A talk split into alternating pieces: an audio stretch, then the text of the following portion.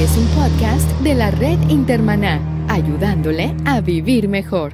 Cambio 180. En una ocasión, Moody venía de una campaña evangelística al, al, principio de su ministerio y llegó lo más contento diciendo que se habían convertido dos personas y media habían aceptado al Señor. Y uno le pregunta, ¿dos adultos y un niño? Y dijo, no, dos niños y un adulto. Porque los niños, cuando se salvan, se salva una vida entera. Cambio 180 es auspiciado por cristianos.com, una comunidad sobre la iglesia, la Biblia, la cultura y la vida cristiana. Cambio 180. Hola, ¿qué tal? Aquí Melvin Rivera Velázquez con otra edición de Cambio 180. Continuamos conversando sobre la educación bíblica para niños en la iglesia y en el hogar. Esta semana estaremos entrevistando a Aradí Vega de Rivera, una persona que yo conozco un poco. Aradí fue escritora de materiales de escuela dominical para niños, para las editoriales Senda de Vida, que publicaba materiales para las iglesias de Dios Pentecostal, y para Coxbury, que publicaba materiales para la Iglesia Metodista y otras iglesias. En la actualidad, Aradí es directora de educación cristiana en la Iglesia Central Discípulos de Cristo en Coral Gables, en Miami. Aradí tiene una maestría en periodismo y es la directora de la comunidad en línea cristianos.com. Y Aradí es mi esposa. Aradí, bienvenida a Cambio 180. Gracias. Aradí, de acuerdo a tu experiencia de tantos años escribiendo materiales de escuela dominical y trabajando en la práctica dirigiendo un programa de educación cristiana en una iglesia, ¿cuál es la realidad de la gente que dirige la educación cristiana de nuestras iglesias? Mira, te puedo decir que la realidad que nosotros estamos enfrentando en las iglesias, eh, eh, específicamente las iglesias hispanas, en Estados Unidos. En Estados Unidos, exacto. Eh, es un reto. Es un reto porque nos enfrentamos con la, con la realidad de que nuestros niños acá están perdiendo el idioma español. ¿Y por qué pierden el idioma? Porque están educándose en un sistema anglosajón. Pero hay, hay comunidades que mantienen el idioma. Por ejemplo, la, la comunidad cubana hace mucho énfasis en que los niños mantengan el idioma. ¿Por qué, ¿Por qué ese problema? Bueno, fíjate, nos encontramos con lo siguiente. ¿Te pueden entender español? ¿Hablan español? Más o menos, algunos mejor que otros. Todo depende del esfuerzo que hacen los, los, los padres en sus hogares. Pero la mayoría de ellos no te lee español. Entonces tenemos que optar en utilizamos material en inglés para que ellos puedan leerlo y entonces tener una clase prácticamente bilingüe. O sea, en nuestra iglesia las clases tienen que darse bilingüe porque tú te encuentras con una variedad de situaciones. Encuentras al niño que domina el español a la perfección, encuentras el niño que acaba de llegar a este país y no entiende nada en inglés, y te encuentras con el que está aquí desde pequeñito, que nació y se ha educado aquí, que te entiende el español, pero tienes que hablárselo despacito, porque acuérdate que estás hablando de unos términos de los cuales ellos no están acostumbrados. O sea, no son temas que son comunes para ellos. Por lo tanto, hay que hablarle un poco más despacio para que puedan ellos entenderlo. Aradí, una cosa que a mí siempre me ha llamado la atención en el movimiento de evangelismo en Estados Unidos es que el evangelista más importante de Estados Unidos, Billy Graham, una vez en una entrevista dijo, eh, yo entiendo que la mayoría de la gente en Estados Unidos tiene un vocabulario de 600, 800 palabras. Entonces, el estilo de de Billy Graham desde que comenzó en la década del 40 fue usar menos palabras. Si los adultos tienen de 600, 800, ¿cómo ustedes manejan la limitación de palabras, de conocimiento de palabras que tienen los niños, porque tú me estás hablando de la limitación de entender el español, pero aún el inglés ellos tienen dificultad. ¿Cómo ustedes manejan esa limitación de, vocabulario. Ahí entra en, ju- en juego el asunto de la creatividad. Los niños no aprenden de la misma manera que los adultos. Los niños aprenden de una manera más gráfica, a través del juego, a través de experiencias, a través de, de- cosas tangibles. Es curioso, a veces tú ves en una escuela, en una clase de escuela dominical, tú puedes encontrarte a unos niños que están jugando. Y a lo mejor los papás vienen y se impactan cuando ven eso, porque dicen, espérate, yo no traigo el nene mío para que juegue aquí. Sin embargo, a través del juego se le están enseñando principios bíblicos. Por ejemplo, una clase que tú le vas a dar sobre, la, sobre Noé o sobre Moisés cuando estaban por el desierto. Pues una manera creativa de tú llevar ese mensaje a esos niños, agarras unas uh, tents, unas, este, como unas casetas de, de campaña y están haciendo un juego como que están en una casa de campaña con unos vestuarios de la, de la época, prácticamente para el que entra y de primera impresión se cree que es un juego. No, estamos eh, narrando una historia, una vivencia con esos niños que se, se van a recordar más que si tú agarras un libro y tratas de leerle una lectura. Una cosa que a mí me llama la atención es que los adultos estamos regresando a, esa, a esos principios. Por ejemplo, el adulto aprende más, mientras más adulto es la persona, aprende menos por conferencias Exacto. o por sermones, aprende más por actividades y por hacer cosas. Te voy a contar algo que no te había contado, Aradi. La semana pasada, la Sociedad Bíblica de Brasil me compartió un material de historias bíblicas que están lanzando con varias sociedades bíblicas de Europa, de libros para colorear para adultos. Y me decían los colegas de esas sociedades bíblicas en Europa y de los colegas de la Sociedad Bíblica de Brasil, que hay un furor en Europa entre los adultos para colorear libros. O sea, ha regresado el adulto a hacer cosas que nosotros pensábamos que era para niños. Porque lo que yo estoy viendo es un regreso de los adultos a los símbolos de la comunicación de los niños. Y yo creo que es, mi teoría es, estamos tan repletos, exageradamente llenos de información, que estamos regresando a lo sencillo. Es decir, si los adultos estamos regresando a lo sencillo, entonces ustedes los educadores cristianos tienen en sus manos no solamente el conocimiento para educar a los niños, sino para, para educarnos a nosotros. Mira, eh, eh, la, la realidad con los niños, especialmente aquí en Estados Unidos, es bien difícil. Bien difícil porque fíjate que no solamente tienes estos elementos de idioma, tienes los elementos de cómo esos niños están educándose en las escuelas en Estados Unidos y en los hogares. ¿Cómo tú vas a, presentarle una, una clase bíblica a un niño de manera interesante cuando ese niño en la escuela está expuesto a, a un sinnúmero de equipos electrónicos? ¿No? Entonces tú tienes que, tú tienes que jugar. O sea, tengo una iglesia que no, no puede disponer de los recursos tecnológicos que tiene una escuela, por ejemplo. Entonces, ¿cómo, ¿cómo le hacemos para nosotros poder ofrecer una clase Y que no se que pueda competir cuando no tenemos los recursos para eso? Pero el, el- el contar historias, que es, Es- lo que tú estabas Exacto. refiriéndote. Tú estabas hablando de contar historias con actividades. Exacto. Eh, el contar historia sigue siendo el método más, más importante del mundo. Se necesita tecnología para contar historias. ¿no? Que ahí es donde entra en juego la creatividad. Si tú cuentas una historia, toma- sentando a los estudiantes en, en la silla, tomando la Biblia o en un libro y simplemente haciendo un, un estilo como, como se solía hacer antes, de una lectura, preguntas y respuestas, ahí estás fallando. Tienes que ingeniártelas para darle algo diferente, algo que el, que el niño cuando, cuando vaya a la iglesia sienta el deseo de estar ahí porque se va a encontrar con una sorpresa, porque se va a encontrar con algo interesante. Curiosamente, las iglesias tradicionalmente manejan un ciclo de tres años.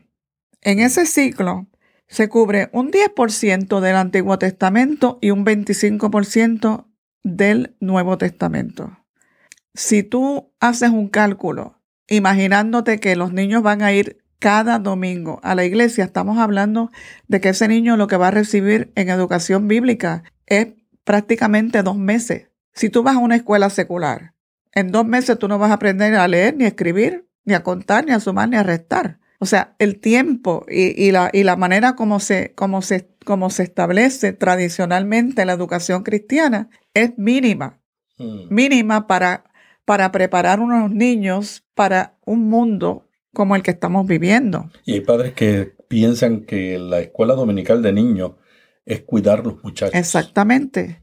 Exactamente. Entonces, hay otro, otro reto que tenemos es cómo tú enlazas esa experiencia de la escuela bíblica con el hogar. Si, tenemos materiales que el niño se tiene que llevar a su casa con la esperanza de que los padres puedan dedicar tiempo con ellos y reforzar lo que se le dio en la, en la, iglesia. ¿Qué, ¿Qué, otros retos ves en la educación cristiana en la iglesia? Estás mencionando el reto del tiempo, la duración del tiempo. ¿Qué otro reto ves? El reto de, de las prioridades. Muchas iglesias, lamentablemente, yo me atrevo a decir que, que una gran mayoría de las iglesias, el programa infantil es el que menos presupuesto tiene, es el que menos recursos tiene, y con eso es que hay que luchar. Porque yo pienso que una iglesia tiene que pensar en una, o sea, tener una actitud preventiva. Es decir, se ha comprobado casi 80% de las creyentes que están en una iglesia, Melvin, conocieron al Señor antes de los 12 años. Sin embargo, las iglesias yo veo que tienen un gran esfuerzo en programas de recuperación, en las iglesias grandes, en programas de, de adoración contemporáneos y todo eso. Sin embargo, cuando se trata del programa infantil, donde se va a establecer el fundamento, la base para esos, para esos niños, para que cuando lleguen a edad adulta tengan una base sólida, lamentablemente hay que luchar para tú lograr conseguir el apoyo necesario para desarrollar programas interesantes. La oportunidad de tú educar un niño no se repite, o sea, los adultos inconversos van a estar siempre a tu alrededor, pero los niños no. O sea, la niñez pasó y no regresa. Y luego viene la edad de la adolescencia, donde es una tormenta Correcto. Y luego viene la edad de la, los eh, jóvenes adultos, donde salen al mundo y muchos se van de la iglesia y no regresan. Exacto. Eh, y algunos, yo he escuchado entrevistas de jóvenes adultos que ya no van a la iglesia y le preguntan por qué no van. Y dice, porque me aburre. Eh, lo que me enseñan en la iglesia, ya de jóvenes adultos, no me sirve para mi vida diaria. Así se expresan algunos jóvenes que yo he escuchado. Entonces, ¿tú crees que, que, esa educación preventiva es lo más importante en la iglesia o es una de las prioridades de la iglesia? No, debe ser una de las prioridades. No, no, me atrevería a decir la más importante. Tú no puedes esperar a que un joven se gradúe de cuarto año para empezar a, a enseñarle la palabra de Dios. Y muchos de estos niños posiblemente la primera experiencia de hablar de Dios, de conocer al Señor, es en la iglesia. Y si no entendemos eso, estamos bien desenfocados en materia de nuestra responsabilidad de formar la base en estos niños. Aradi, tú fuiste escritora de Escuela Dominical para Niños con la editorial Sendas de Vida que publica para la Iglesia de Dios Pentecostal o publicaba para la Iglesia de Dios Pentecostal MI de Puerto Rico y otras en Centroamérica y América Latina y Cox Perry para la Iglesia Metodista y otras iglesias. Cuando tú escribías materiales que se iban a utilizar en la escuela dominical, ¿cuál era tu principal reto como escritora?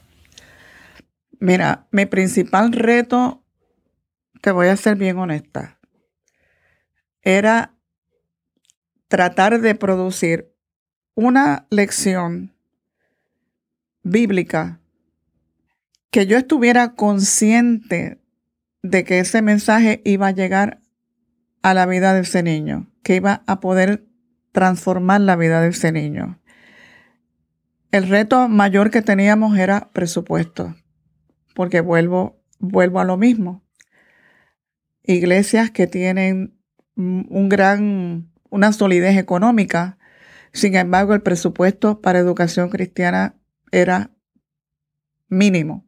Por ejemplo, cuando yo empecé a producir material de a escribir, que era prácticamente una lección en una página, por los dos lados, en blanco y negro. Es decir, como la iglesia tenía un presupuesto limitado para adquirir los libros, había que resumir las lecciones en pocas palabras. Exacto. Para poder tener un producto que fuera accesible a la Exactamente. Entonces, imagínate, o sea, cómo tú escribir una lección con instrucciones para un maestro, una lección interesante para un niño que está acostumbrado a, una computadora, a, a, una tecnología, una paginita en blanco y negro por los dos lados. Bueno, pero ahora eso se resuelve, ¿no? Porque ahora se puede producir eh, digitalmente. Exacto. Y no hay límite el costo, la extensión de la lección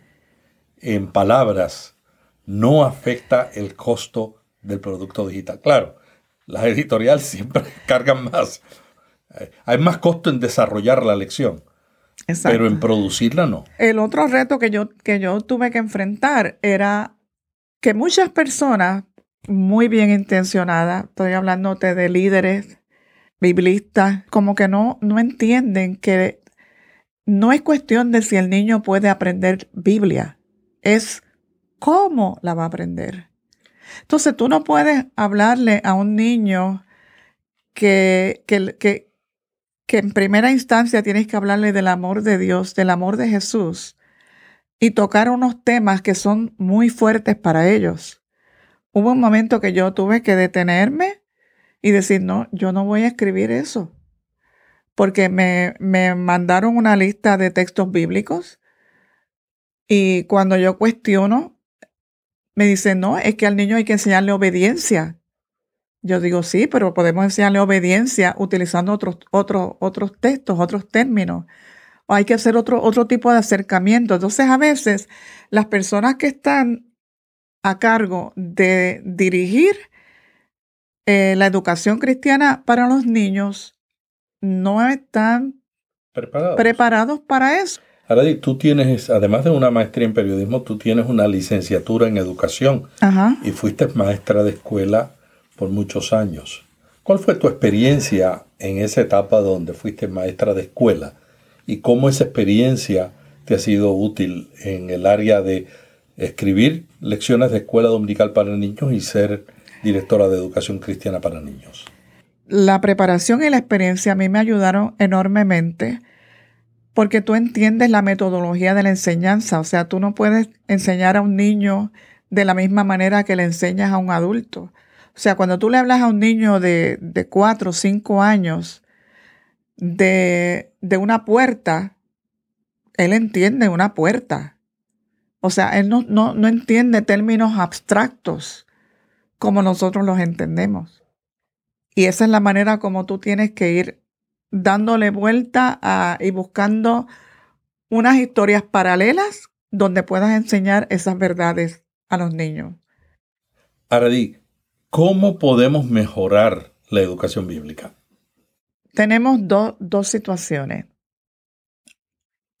Hay iglesias que usan métodos tradicionales y hay iglesias que usan lo que llamamos iglesia infantil. Los métodos tradicionales para algunas iglesias no funcionan. ¿Cuáles son los métodos tradicionales? Pues el método tradicional de, tú tener a los niños, ok, vamos a tener estos niños ahí entretenidos para que los adultos puedan disfrutar del culto. Utilizan un material simple y sencillo más para entretener que para educar. Hay iglesias donde lo que ha dado resultado efectivamente ha sido la iglesia infantil. ¿Y qué es la iglesia infantil? No es otra cosa que reunir a los niños con unas actividades variadas, con música, con personajes, con vestuarios, con marionetas, con todo tipo de, cosas audiovisuales que tú te puedas imaginar. Ese es el método que hasta ahora ha estado dando resultados, pero obviamente una iglesia tiene que evaluar, Melvin, cuál es su contexto. A lo mejor en mi iglesia, un sistema de una iglesia infantil pudiera funcionar. La ventaja que tiene, necesitas menos recursos, menos voluntarios. Lo único que se pierde un poco es el, asunto de, de los grupos pequeños, pero se puede manejar dándole atención a algunos grupos guiados por un adulto, pero a lo mejor otra iglesia debe continuar con un método tradicional siempre y cuando se pueda mejorar el aspecto de la metodología de la enseñanza para poder alcanzar esa niñez. Cada iglesia debe evaluar, debe evaluar qué con qué recursos cuenta, con qué equipo cuenta, con qué presupuesto cuenta y ver si este programa se ajusta a mi necesidad o no. Y ir probando, ir probando. O sea, nosotros hemos probado en nuestra iglesia diferentes currículos, diferentes estilos, diferentes acomodos de edades, diferentes recursos. Y ya te puedo decir que en un periodo de cuatro años ya estamos, te puedo decir que estamos marchando sobre ruedas. Ahora digo, una de las cosas que a mí me llama la atención de la educación cristiana, no hay una estrategia para amarrar lo que pasa el domingo en esos 45 minutos, en esa hora, en esa media hora, y lo que sucede durante la semana. One Hope, un ministerio de la Florida, ha creado un programa online de actividades bíblicas y juegos que se llama Islas Increíbles, con la idea de, amarrar ambas actividades. ¿Qué puede hacer la iglesia para amarrar lo que pasa en la semana con lo que sucede el domingo? Los programas que, que nosotros utilizamos, y, hay mucha variedad, en, Internet tú puedes entrar y encontrar una millonada de, de, actividades y sugerencias donde, donde tú puedes, se le manda una hoja con el niño al hogar donde hay unas preguntas con la idea de que los padres sepan qué fue lo que se le enseñó al niño y con preguntas para discutir y para reforzar esa enseñanza con el niño. Eso existe, ese material está disponible y si las iglesias no, no pueden adquirir ese material, pueden encontrarlo por internet. A mí me ha dado también resultado el hecho de que utilizamos unos, unos cartas que mandamos a los hogares para que siempre haya ese lazo. Ahora mismo en verano tenemos una escuela bíblica de vacaciones donde procuramos involucrar a los padres en ese programa. Esto es un trabajo que no se puede hacer solo, Melvin. Un director de educación cristiana de niños, sin la ayuda de voluntarios de la iglesia, sin el apoyo del pastor, sin el apoyo presupuestario, sin, el, sin, sin trabajar conjuntamente con los padres, el programa va a fracasar. Se necesitan todos esos elementos para que eso pueda dar un buen resultado. Aradí, terminando esta entrevista, me gustaría saber si tú tuvieras que resumir todas estas recomendaciones que tú has dado para un pastor, para una iglesia que quiere mejorar la educación cristiana, te dice, Doña Aradí, dígame tres recomendaciones, las esenciales que yo debo considerar de todas las que he dicho. ¿Cuáles serían esas? Yo diría, en primer lugar, oración. Nuestra iglesia tiene un programa donde todos los sábados se reúne un grupo de hermanos a orar. Y encabeza siempre en la lista los, los distintos ministerios de la iglesia, entre ellos el Ministerio de Educación Cristiana. Eso es vital. Una iglesia que no ora, Melvin, es una iglesia que se muere Y tú puedes hacer el programa más espectacular del mundo, pero si no está respaldado por la oración, no va a prosperar. En segundo lugar, escuchar. Escuchar a, los maestros. Es bien importante que un director de educación cristiana escuche a los maestros que están en las diferentes clases, porque ellos son los que traen las ideas y te van a decir y te van a monitorear lo que está funcionando, lo que no funciona. Y tercero, la capacitación. Es bien importante la capacitación del equipo de personas que está al frente de esos niños. Por lo general, la mayoría de las personas que tenemos dando clases en escuela bíblica son personas que no tienen un trasfondo de metodología de enseñanza.